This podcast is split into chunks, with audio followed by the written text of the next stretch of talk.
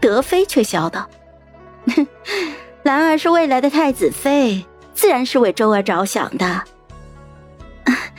父亲时常教导我，张家永远效忠于朝廷，这些是身为张家女该做的。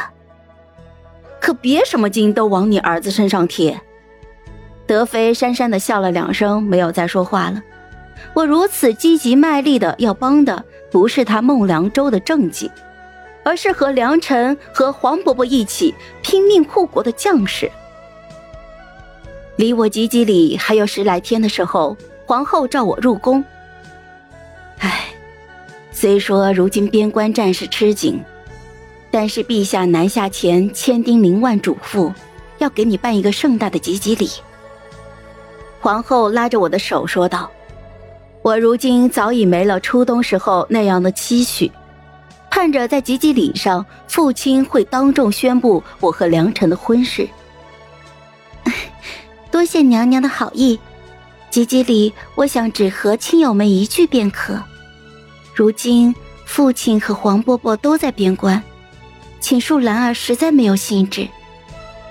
吉吉礼在宫中举办，妃嫔们送了许多的礼物。德妃捧着孟良舟送的金项圈说道：“哎呦，周儿送的这个金项圈与兰儿甚是相配呀。”“是呢，太子年年送金项圈，为了配这金项圈，我都做了好几身新衣裳呢。”贵妃捂着嘴笑了一会儿，递给我一个夹子：“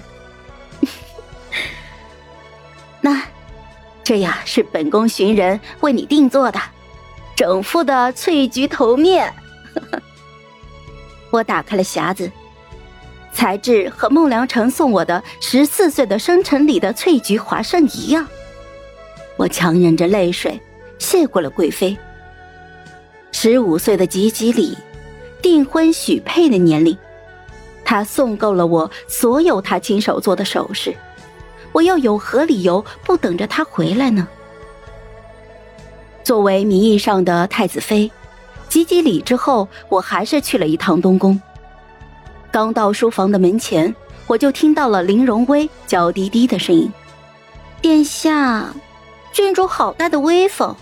如今人人都称赞郡主料事如神，知道未雨绸缪。殿下，您辛苦了几个月，他们却都瞧不见。本宫为国为民，不是做给人瞧的。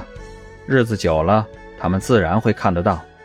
殿下说日后定会护我的周全，可是我听说郡主在皇后的跟前，把德妃娘娘的话都堵了好几次呢，硬是没给德妃娘娘留面子。她仗着身份尊贵，连婆母都敢如此的欺辱，更何况我这一区区女使。你放心。本宫定会护着你。